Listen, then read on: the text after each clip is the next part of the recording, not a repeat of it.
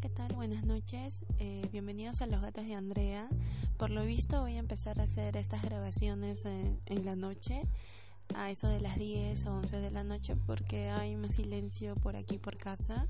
Aunque quizás en el fondo ustedes escuchen algunos ladridos, porque por aquí en realidad mis vecinos tienen perros y a esta hora generalmente creo que empiezan a ladrar más. Y bueno, por ahí quizás alguno de mis perros también ladran. Los gatos de Andrea es un espacio que quiero empezar en donde yo pueda eh, compartir con ustedes algunas historias de los gatos que tengo actualmente, gatos que he tenido anteriormente o cuando era más chica y algunas otras historias con las que yo me identifico de algunos otros autores o de algunas otras personas. Eh, la verdad, Los Gatos de Andrea es el nombre de un blog que creé hace, hace algunos años porque justamente quería contar algunas historias o reflexiones sobre mis gatos de forma escrita. Pero como lo abandoné hace también hace un par de años, lo dejé en stand-by esta, esta esta idea que tenía por la rutina del trabajo y otras preocupaciones, eh, hace poco eh, pensé en que no sería bueno dejar de lado esta pequeña ilusión que tuve hace algunos años sobre no dejar en el olvido las historias o mis pensamientos sobre estos, sobre estos animalitos.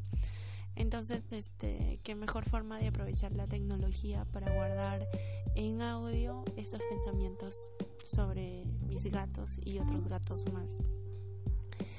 Eh, la idea de los gatos de Andrea, eh, tanto en escrito como ahora en podcasts, surge porque los gatos son uno de mis animales favoritos.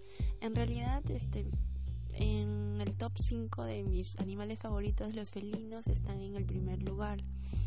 Y como no puedo tener algún otro tipo de felino que no sean los gatos, pues este, por eso lo nombré los gatos de Andrea. Pero en realidad, por ejemplo, me gustan los tigres, los pumas, los leones, este, los otorongos, todo lo que sea relacionado con los felinos. Y pues este, no sé cómo surge este gusto de de los animales, pero recuerdo que cuando era más pequeña, este, bueno, en realidad mis padres siempre han tenido animales en casa, hemos tenido muchas mascotas y conforme fui creciendo me di cuenta que los felinos y que los gatos son mis favoritos. Em, he tenido en realidad muchos gatos, pasan de 10 en generaciones, ¿no? Porque obviamente los animales no pueden vivir más de 20 años y cada camada ha tenido siempre algunas historias particulares con algunos de estos felinos. Entonces, este, quiero que los gatos de Andrea guarden esas historias que puedan ser compartidas con ustedes, que quizás se puedan identificar y de alguna forma también este, poder recopilar otras historias eh, con las que nos podamos identificar y que pueda, pueda resonar con nosotros los amantes de gatos.